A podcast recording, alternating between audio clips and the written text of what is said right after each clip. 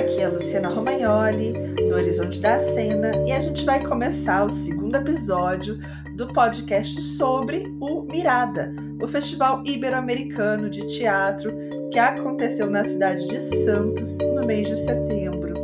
Eu estou aqui com Guilherme Diniz e Júlia Guimarães para conversarmos sobre algumas peças que a gente não abordou no primeiro episódio. Já ouviram?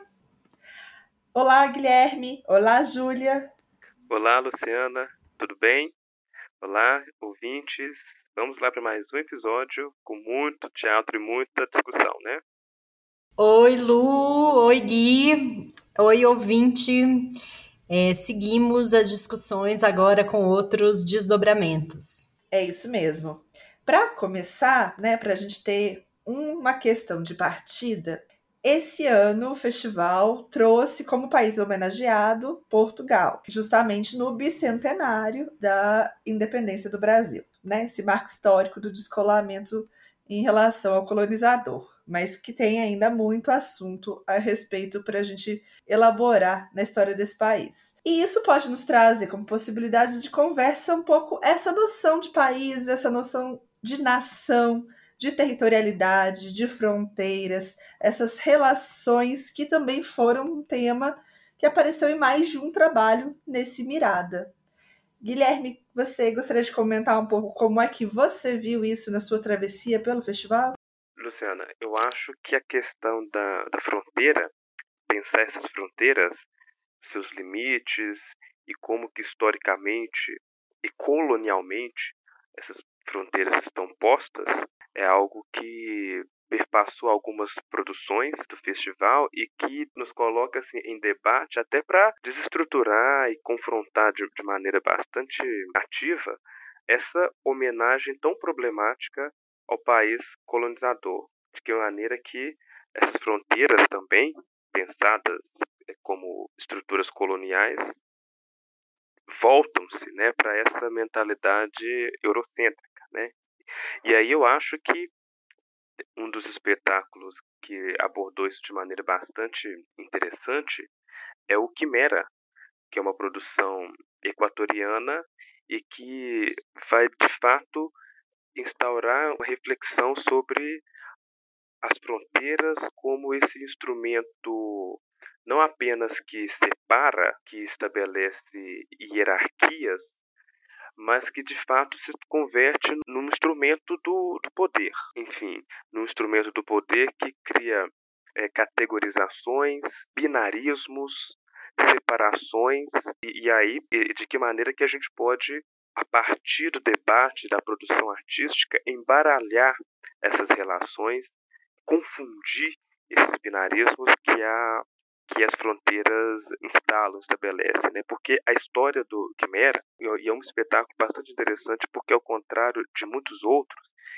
ele se ancora, ele vai se, se estabelecer a partir de uma fábula, ou seja, a, a ideia de uma da contação de história, de uma história, de uma narrativa a ser desenvolvida é muito pertinente, é é, é muito forte aqui na estrutura de Quimera, porque ele estabelece da seguinte maneira: a história se passa numa região fronteiriça em que dois soldados, né, um de um território e o outro de um outro território, eles estão ali vizinhos e aí e eles apesar de se enfrentarem, apesar de não se reconhecerem, de já estabelecerem essa relação de, de contrariedade sustentada pela fronteira, pela divisão, eles repetem os mesmos movimentos. Em muitos aspectos, eles vão se espelhar a partir, a despeito né, dessa, dessa fronteira que os coloca como antagonistas. E aí, essa relação vai sendo cada vez mais embaralhada, vai sendo cada vez mais é, desestabilizada, desse espelhamento que é ambíguo, né? mesmo no confronto tem essa proximidade, tem essa repetição, quando dois artistas estão passando por aquela região né, e eles são apátridas, ou seja, são pessoas que desterradas, são aquelas que foram expulsas do seu país de origem, e ao passar por ali, esses dois soldados vão interceptar a, a travessia dessas, dessas pessoas, e são dois artistas de rua, populares, e é justamente esse encontro com esses artistas que vai desmontando essas estratégias e essas estruturas, tanto físicas quanto simbólicas, que a fronteira vai estabelecer, porque fica muito forte ali na, na própria estrutura, no próprio desenho dramatúrgico, que a fronteira é o lugar da, do estático, do, do mesmo e da inimizade, do antagonismo, e os dois artistas ali vão de alguma maneira, até pelo próprio fato de serem apátridas, né, estabelecer o lugar da movência, o lugar do jogo, o lugar da, da travessia como essa possibilidade de borrar esses limites tão hierárquicos e tão separadores e de alguma maneira questionar por meio das provocações e, da, e das suas próprias presenças, questionar a lógica da fronteira, ou seja, de que maneira que essa, essa ideia de fronteira, né, e de um nacional como esse instrumento que é tanto de inclusão quanto de exclusão, cria subjetividades ou de alguma maneira dessubjetiva. Então eu acho que a, relação que os, os dois artistas ali vão, se, vão estabelecendo ao passar por aquela região é de alguma maneira de esfarelar algumas dessas estruturas, colocar em dúvida, inclusive, a lógica que estava, de alguma maneira, condicionando o comportamento desses dois soldados. Então, parte de uma realidade de fantasia e dessa narrativa, dessa contação de história como uma, uma fábula bem inventiva para, de alguma maneira, desestabilizar essa ideia de fronteira.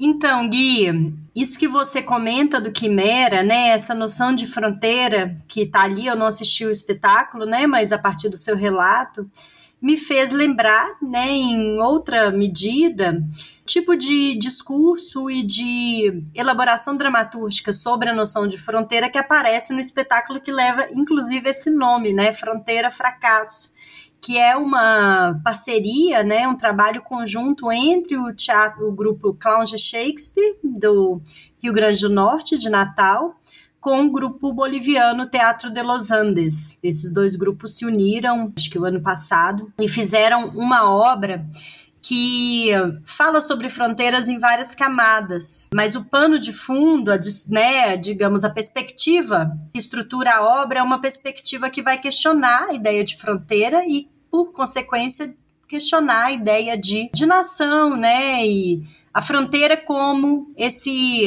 essas delimitações invisíveis que vão construir uma ficção social que é a ideia de nação. Eles vão falar também de imigração, pensando que cada um ali conta sobre alguma experiência que teve de, de imigração e como é que, né, o que, que significa estar num território que não é o seu de origem, ao mesmo tempo quando você fala, né, desses dois soldados que de alguma forma têm uma relação espelhada, me lembrou essa ideia, né, da da fronteira e da nação como ficções, ficções muito exploradas pela guerra, sobretudo. É, e, ao mesmo tempo, o, o trabalho do Clown Shakespeare com o Teatro de Los Andes vai explorar um, uma cidade que é uma fronteira que o fuso horário, a cidade tem dois fusos horários, uma correspondente, né, acho que é o território brasileiro e a outra ao território boliviano, de modo que o Ano Novo é comemorado duas vezes, uma hora seguida da outra.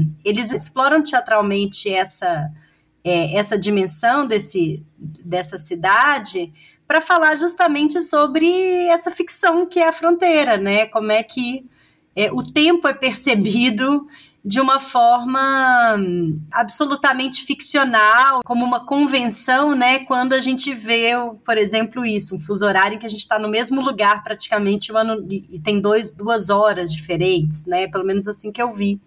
Ao mesmo tempo, é muito interessante a dimensão metateatral, né, a dimensão processual dessa discussão sobre fronteira, porque no processo de criação o que eles propuseram foi uma sobreposição de fronteiras ao conectar grupos, e isso eu acho que ainda acontece pouco no, nesse subcontinente latino-americano, que é de conectar grupos de países diferentes. E aí isso é muito interessante porque eles criam juntos, né, criaram em pouco tempo e o fracasso que está no título da obra está dizendo de alguma forma dessas dificuldades também de superar fronteiras, né, de tratar é, de uma criação que é entre países, né, entre grupos com diferentes culturas, e aí também a gente pensa nas questões de territorialidade, de cultura que transcendem a noção de fronteira ou de nação, mas que operam, né, nas vidas, na maneira de ver teatro, na maneira de conversar, na questão das línguas, né? E eles falam tanto do, das potencialidades quanto das limitações que foi criar junto, pensar um comum, pensar uma cena comum a partir de dois grupos que nunca tinham criado juntos antes, que vêm de países diferentes. Então, essas duas dimensões me chamam a atenção e na conexão com essa ideia de fronteira como uma ficção, talvez? É, tem um caráter sempre muito construído e até um tanto aleatório, né? É uma aleatoriedade que se torna lei na fronteira. Curioso, essa cidade que eles criam é uma cidade ficcional, embora eles situem ela na, na fronteira entre Brasil e Bolívia, é uma cidade ficcional. E existe uma ficção também sobre essa cidade, sobre moradores dessa cidade, o modo como eles lutam para que essa fronteira não os divida. Mas tem alguma coisa nesse trabalho, nessa dimensão do encontro de dois grupos, tem uma frase que ficou muito forte para mim, talvez a frase mais forte do espetáculo para mim, que é um momento desse tratamento do processo em que eles dizem não tínhamos intimidade suficiente para discordar. E eu acho que essa é uma dimensão que está um pouco fora do espetáculo mesmo. Há, há um tratamento mais da fronteira como esse lugar de encontro entre esses grupos, encontro entre esses países, e como um lugar que divide um povo, mas menos essa fronteira na dimensão muito contemporânea de algo que já divide dois modos de vida, divide duas culturas e como que é delicado hoje. Muitos pontos de fronteira no mundo são pontos muito delicados de segregação, de violência, de intolerância com a diferença. Isso, né, essa dimensão da fronteira não é a dimensão com que esse espetáculo trabalha. Tem algo mais festivo e tem algo que busca, né, algo mais afetivo também. Eu acho que uma das cenas mais bonitas do, do Fronteira e Fracasso é a cena da admissão do fracasso é uma cena, talvez, em que esse esforço do afetivo ele consiga dar espaço para que uma outra coisa apareça, para que uma certa beleza do, até da vulnerabilidade apareça. Que é, é, esse lugar da afetividade na cena é um lugar muito delicado, é, no bom sentido, né, de uma delicadeza, mas também de um, às vezes, de, de uma criação de consenso e de uma criação de um tom apaziguador. Há um lugar de uma brincadeira de criança na cena, né? Inclusive há literalmente isso, há uma corda, há esse chamado do público para pular corda, para se posicionar a partir desse movimento do corpo em relação à corda. Mas no final das contas a gente está se posicionando se somos xenófobos ou não, se somos democratas ou não, que são justamente lugares de bastante consenso, talvez, de um público de teatro. Enfim, a gente fez outro episódio falando tanto sobre as contradições, né? Talvez aqui eu sinta a falta de um pouquinho mais dessas contradições aparecerem. É interessante você falar isso, Lu, a respeito dessa, dessa dimensão um pouco mais é, delicada, singela, de uma sensibilidade, de uma fragilidade, porque algo disso está presente em Quimera a partir do momento em que, na encenação, esses é, artistas mambimbes que, que entram em cena, eles vêm de, de, Primeiro que o país deles é um país saqueado, abandonado, que está desaparecendo, e aí eles são expulsos e, e vão é, realizar esse degredo, né, essa travessia. Mas eles chegam também é, a partir de trazendo suas bagagens, sua, seus cantos, seus truques, suas magias, num lugar muito artesanal, delicado e é, e, é, é a partir disso, dessas estratégias bem é, simples e ao mesmo tempo complexas, que eles vão, é, esses artistas vão escancarando inclusive as próprias teatralidades e as performatividades do poder incrustadas na noção de, de fronteira, né?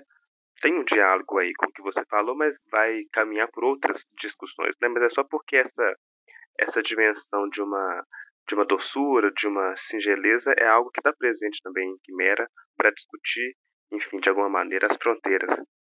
E talvez ela tenha uma potência política, inclusive, né? Eu acho a doçura e a delicadeza tem um lugar importante também de abrir escuta. E fico com vontade que essa escuta, quando ela é aberta, ela nos leve um pouco além. Sim, acho que vocês entram numa discussão muito interessante que traz é, reverberações também boas com o podcast anterior, que a gente tratou do Mirada. Uma questão estética, né, para trazer a discussão do, do outro é, podcast, que talvez a gente, principalmente quando trata de temas que já foram muito discutidos, né, como a questão da fronteira, uma questão estético-discursiva que é interessante, é como ir além dos lugares comuns, como ir além daquilo que, de alguma forma, já se falou sobre fronteira, que são um pouco consensos, que são lugares repetidos em outros tipos de narrativas, né? É, eu acho que, ao mesmo tempo, é, trazendo o gancho para um segundo tópico, é, que é o da. É, que na verdade são muito correlatos, que é a ideia de nação e de fronteira, né? No, no trabalho Fronteira Fracasso tem uma, uma construção interessante, né? Que também, talvez indo em diálogo aí com Quimera, de transposição de fronteiras e ao mesmo tempo de pensar em territórios que sejam multinacionais, né, na América Latina. Quais seriam, né, as outras, uma outra reconstrução de fronteira que levasse em conta, por exemplo, as configurações dos povos originários e essa discussão de o que, que seria pensar fronteira nessa perspectiva decolonial. Eu acho que isso a gente pode ver, talvez por contraste, né, por uma discussão que não apareça tanto, embora o Judiaticani tenha no próprio nome, né, uma perspectiva aí da língua quechua, uma língua falada por, né, povos nativos nesse território chamado Peru, mas o Giudiaticani, ele tá o, o ponto de partida para a discussão do espetáculo Discurso de Promoção, que também esteve no Mirada, é a ideia de nação, né, uma, uma problematização sobre a ideia do que foi, né, de uma história oficial sobre o que significou a independência do Peru. Se não me engano, foi de 1821, a independência do Peru em relação à Espanha e como e um contraste sobre o que a historiografia oficial narrou em relação né, a essa, esse processo de independência e o que, que é a realidade concreta ali do país.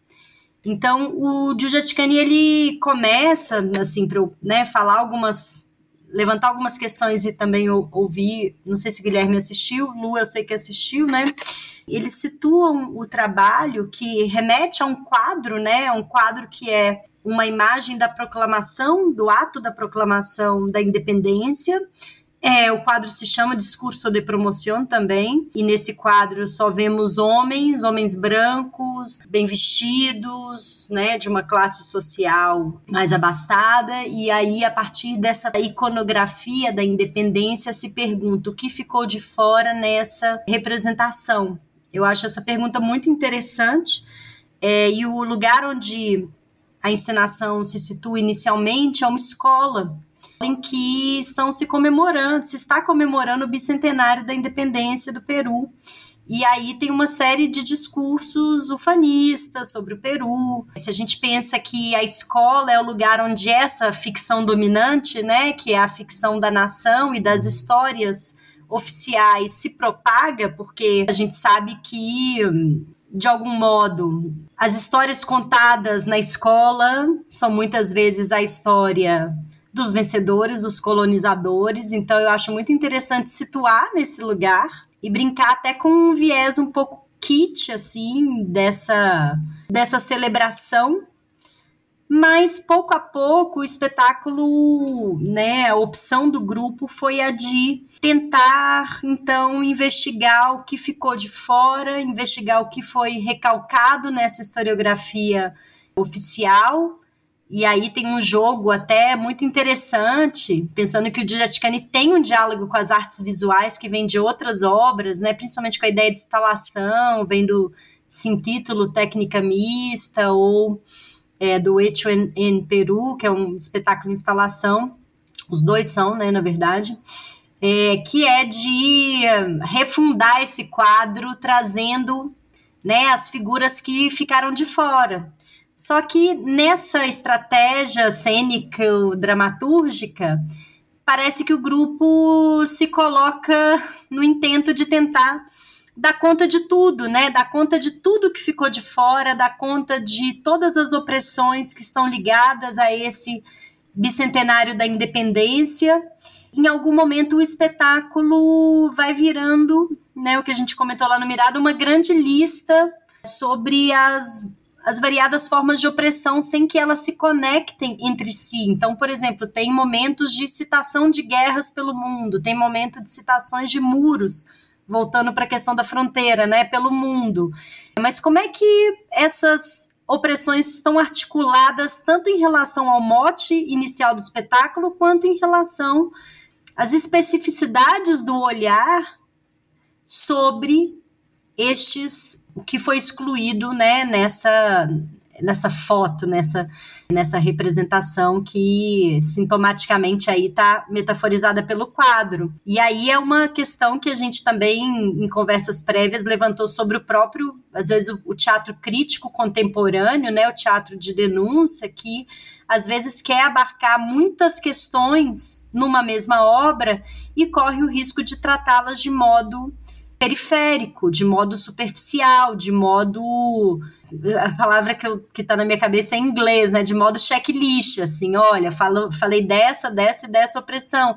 E são contextos muito complexos para serem tratados assim sequencialmente. É verdade que o Djaticani, ele construiu, né, nesses 50 anos de trajetória, uma teatralidade que tem sido qualificada como barroca, que é uma teatralidade da imagem e da sobreposição de imagens de contextos, tanto que é, sempre a minha experiência de ver obras do Djaticani era uma experiência vertiginosa, porque eles remetem a tantos contextos, né, e fazem essa teatralidade de camadas que a gente fica um pouco eu pelo menos, né, sempre tenho essa sensação vertiginosa e sempre me as obras, né, anteriores sempre me fizeram querer buscar, pesquisar e atrás dessa desses contextos variados que os espetáculos trazem. Mas neste trabalho específico, né, por mais que o fim dele, a gente dando spoiler de tudo, né, seja uma certa imagem dos escombros da história, né, forme uma instalação muito interessante como produção imag síntese imagética, né, dessa dessa crítica, mas o modo como se chega até lá, eu acho que esvazia mesmo os discursos críticos, né, essas denúncias, a partir do momento em que elas ficam todas tratadas de forma mais ou menos como listas, assim, como opressões que não estão tão conectadas entre si. Então, eu achei que o excesso nessa obra foi um problema. Tem algo que eu identifico aí, Júlia, pensando no que eu conheci do trabalho do Djaticani dez anos atrás, em que tinha uma, uma construção cênica mais como você mesma disse, mais nesse campo de uma certa instalação, que permitia que o público, o espectador, percorresse um pouco esse espaço e criando a sua trajetória ali, esse acúmulo, essa sobreposição, até esse excesso, conseguia ser um pouco. Não sei se filtrado é a melhor palavra, mas a gente conseguia navegar por ele de alguma forma como espectadores. E isso trazia uma dimensão da memória de um país, né, da memória política de um país, que a mim era muito emocionante de, de ver. Foi um espetáculo, foi um trabalho que me marcou muito quando eu vi o Sim Título, né? Foi meu momento de chegada em Belo Horizonte, mais ou menos, acho que foi um dos meus primeiros, segundo feat, provavelmente. Tenho um carinho pelo trabalho deles, porque realmente tem um lugar muito singular na, na América Latina. É muito enraizado. É um trabalho que tem história, né? E aí a gente chega no discurso de promoção e talvez o, que eu vejo em cena, pelo tipo de teatralidade, pelo tipo de encenação, pelo tipo de atuação, por esse encadeamento que você fala das denúncias, eu vejo mais o ato de denunciar como se fosse um, um grande desfile, uma parada alegórica das denúncias. É, eu vejo mais a performance do ato de denunciar do que cada contexto, do que cada memória, do que cada história. E é aí que eu me desconecto também bastante desse trabalho. E em alguns momentos também, parece que esses 10 anos, me pergunto assim se o, se o Brasil foi mais longe em algumas, em algumas questões, porque o modo como se trata mesmo o machismo em cena, porque tem a cena do machismo, por exemplo, é um ator mais velho falando é, coisas obscenas para uma atriz que está ali fazendo uma personagem de uma uma jovem. Ou seja, é uma reencenação dessa violência sem um tratamento, sem uma elaboração, sem algo que vá além dessa reencenação dessa, dessa violência. E eu acho que a cena brasileira tem tratado tanto, tanto, tão intensamente, tão de modos tão plurais dessas questões de gênero, das questões raciais, inclusive de outras formas de segregação também, que parece que a gente não está no mesmo tempo. Eu tive um pouco uma sensação assim de anacronismo vendo esse trabalho. Eu acho que assim, muita gente vai discordar porque é um grupo que causa realmente muita empatia, simpatia, e eles estão ali com um discurso progressista, com um discurso crítico. Tem uma frase desse espetáculo que ficou para mim que dizia mais ou menos assim, que para entender um país é preciso entender o mundo. E é um pouco essa dimensão do impossível. Para entender o mundo, precisaria haver uma perspectiva a partir da qual é possível olhar para tudo, para olhar toda essa história. É um ponto fixo a partir do qual é possível olhar para toda a história do mundo. E aí a gente perde isso que é, que são as movências, que são as contradições, que são uma visão que não está num lugar maniqueísta do da fixidez. Então tem alguma coisa nesse trabalho que para mim acaba reafirmando certas estruturas que gostaria de contrapor, inclusive da ideia de nação. Eu saí me perguntando bastante que ideia de nação está em jogo ali. Porque ao mesmo tempo que tem isso que você fala, né, Júlia, que é tão importante de rever essa ideia de nação a partir do Peru, né, a partir do momento em que é, esse território ganha um nome dentro de processos de colonização que são dominados basicamente por europeus, por esses homens europeus especialmente. E aí a gente tem todo um massacre de uma população ameríndia. Para além desses nomes todos, essa ideia de pertencimento, eu fico muito interessada em como é que a gente pode pensar essa ideia de pertencimento a partir dos povos originários, a partir de seus descendentes, considerando os povos que vieram para cá também, né? Não é excluir também, porque não vieram só colonizadores, também não é para ter um, uma pureza racial, isso seria uma, um outro delírio.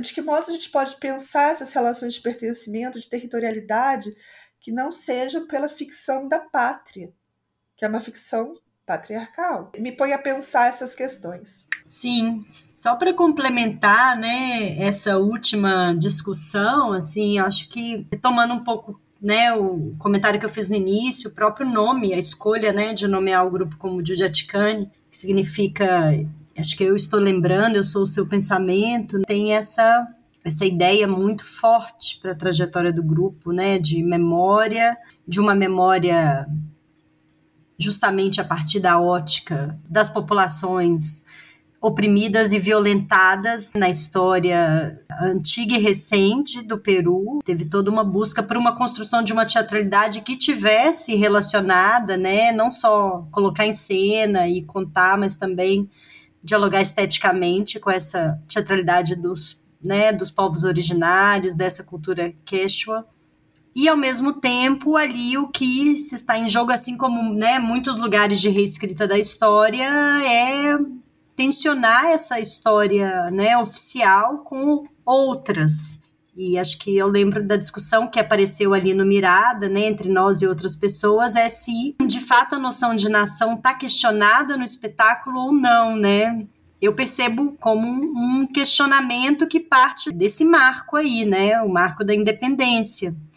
A gente poderia se perguntar sobre quais são os lugares de complexidade da tensão com o discurso de nação que não é, tenham que ir necessariamente para um discurso romântico, né, só da ruptura é, de fronteiras e ficar só nele, né, da reterritorialização das fronteiras, é, redistribuição das fronteiras no subcontinente latino-americano, ou que fique só numa aceitação da ideia de nação, então vamos dialogar com os símbolos, né, daquilo que se entende como Peru, assim. É, eu acho que o espetáculo quer tensionar, né, quer tensionar esse lugar ainda que é, remetendo, né, remetendo à iconografia dessa ideia de Peru. E aí eu acho muito bonita a imagem final, que é, aí sim, a gente chega a uma instalação com um certo caos, desses fragmentos, desses destroços de memória, desses destroços de país. E eu acho essa imagem final muito, muito forte. Talvez ela me diga mais do que os discursos que tinham sido mobilizados antes. Sim, sem dúvida. Guilherme, e você podia trazer um pouco para a gente do que foi o trabalho do Mapa Teatro, que é um outro grupo que tem muita história aqui nessa América Latina? Com certeza eu acho que tem alguns pontos de conexão bem interessantes com, enfim, essas abordagens que vocês estão trazendo, principalmente quando a gente é, leva em consideração e se deixa afetar radicalmente por, outras cosmovisões e por outras percepções de história, de mundo, de vida que estão, né, que são vividas de fato pelos nossos povos originários da América Latina como um todo, né? E nesse trabalho do, do Mapa Teatro, que foi apresentado no Mirada, que é o La Luna, em El Amazonas, isso está posto de uma maneira visualmente bastante forte, bastante impactante, principalmente porque a espacialidade e a territorialidade transamazônica é algo que está no centro da discussão que o que o Luna em El Amazonas vai trazer sobretudo porque ali as florestas, a floresta amazônica, é bem pensada assim como uma, um, um espaço multidimensional, um espaço que atravessa, justamente por isso, né, é, é transamazônico, que atravessa, rompe, fura essas fronteiras entre países e dentro do, de países entre estados, fura, atravessa essas fronteiras e são de fato espaços habitados, vividos e encantados por outras percepções de espacialidade, né, por outras percepções, por outros modos de conceber até as próprias travessias. Né? E, e essas questões estão muito articuladas nesse espetáculo do Mapa Teatro a partir de uma dimensão. Primeiro, que visualmente o espetáculo tem uma potência imagética, visual, quase como se fosse uma grande tela, e um dos eixos, a meu ver, assim, de maior força no espetáculo está de fato na dimensão onírica, na dimensão do sonho, que é para muitos povos indígenas, para muitas comunidades indígenas, uma dimensão muitíssimo importante da vida, muitíssimo importante da organização dos afetos, da organização do simbólico.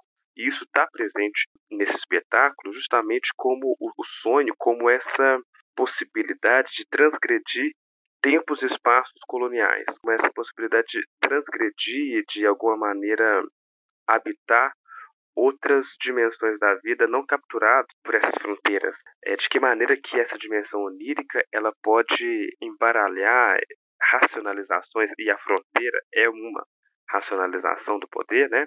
De que maneira que essa, essa expansão do imaginário é uma possibilidade de fuga.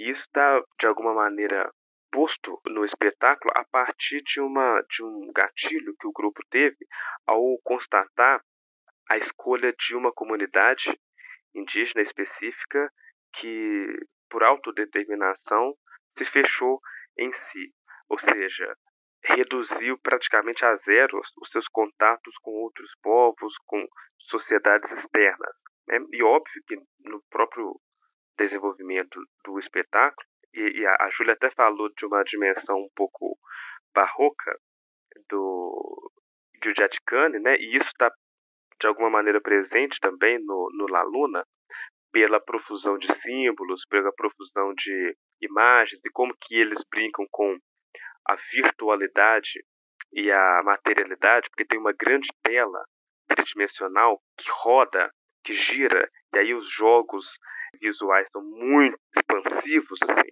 Como que então essa comunidade é o gatilho para se pensar na ideia inclusive dessa floresta, tanto como esse espaço mais amplo, multidimensional de fato, mas também como esse espaço invadido como esse espaço saqueado, como esse espaço que é também extraído das suas potencialidades. E óbvio que essa autodeterminação também dessa comunidade especificamente, em se isolar totalmente, está conectada a contextos de violência, também a contextos de uma tentativa de autoproteção, de, de sobrevivência física e cultural. E aí a peça caminha por essa dimensão e faz um contraponto interessante com a lua, que está inclusive no próprio título da peça, né? A lua no Amazonas, né? Fazendo aí uma tradução direta, porque um dos pontos possíveis, né, de, de contato entre a lua e a floresta amazônica é justamente esses espaços que são de maneira colonial pensados como virgens, que estão ali a serviço da colonização, que podem ser conquistados, que podem ser dominados, que com a presença antropocêntrica, com a presença desse homem moderno, ela então passa a viver ou pode ser extraída, pode ser vendida, mas para além dessa visão, tem camadas e potências e outras formas de vida que desafiam essas concepções. Eu acho que às vezes o espetáculo investe no formalismo e às vezes beira em alguns momentos certo hermetismo, assim, num jogo de camadas e camadas e camadas e camadas dinâmicas e magéticas, mas toca em pontos muito sensíveis e, e, e muito bonitos assim, do ponto de vista dessa experiência visual. E esse trabalho ele vem depois do Mapa Teatro fazer o filme. Alguns atores do Mapa Teatro fazem o um filme com o cineasta tailandês Apchatpong Virazetakul. Ele fez, eles fizeram Memória, que é interessante justamente isso, esse ponto de convergência né, desses povos da floresta da Tailândia e da América do Sul e dessa dimensão de sonho, essa dimensão onírica como uma dimensão viva que pode se aproximar a partir desse encontro. E aí é interessante até para pensar essa questão das fronteiras. Dizer que elas se desfazem, não sei se é o suficiente, porque tem algo da diferença que precisa ser sustentada quando povos se encontram, para que não haja um apagamento do que é singular de cada um desses povos, mas a possibilidade de com isso, criar junto, quando acontece é muito bonito, né? Exatamente. Eu acho que é pensar, talvez até um pouco como a questão que a Denise Ferreira da Silva traz em contatos e relações que não passam por essa diferenciação separadora do ponto de vista dessa impossibilidade, né? Mas pensar de fato como que essas singularidades existentes e viventes pode se converter em pontos, inclusive, de, de aproximação, né? mas não como essa separação radical hierárquica, né? Sim. Acho que com isso chegamos ao fim. Queria agradecer pela conversa, vocês, ao Guilherme que conta pra gente de alguns espetáculos que não não pude assistir porque cheguei mais pro fim do festival dizer que eu saio dessa conversa com muitos pensamentos que, que vieram desse diálogo é, e despedir também das pessoas que nos escutaram até aqui. Obrigada. Também agradeço muito a conversa, muito boa, Luciana, Júlia. vocês também falando sobre produções que eu, por questões de, de agenda lá a trabalho do festival, não consegui ver. Mas é isso, né? Fica o convite para assistir em outras oportunidades e continuar o debate. Muito obrigado e agradeço também as pessoas que estão nos ouvindo. Agradeço também quem acompanhou a gente até aqui. Acessem o site do Horizonte da Cena quando puderem. Espalhem a palavra do podcast para que a gente possa conversar com mais pessoas e quem quiser dar retornos também será ótimo. A gente gosta da troca, a gente gosta do debate. Foi ótimo ouvir vocês. E a gente também constrói um pouco uma memória oral do teatro. Acho que a gente está nesse movimento, aprendendo nessa feitura dos podcasts a, a construir também uma memória oral do teatro, que é importante nesse país. Obrigada, gente.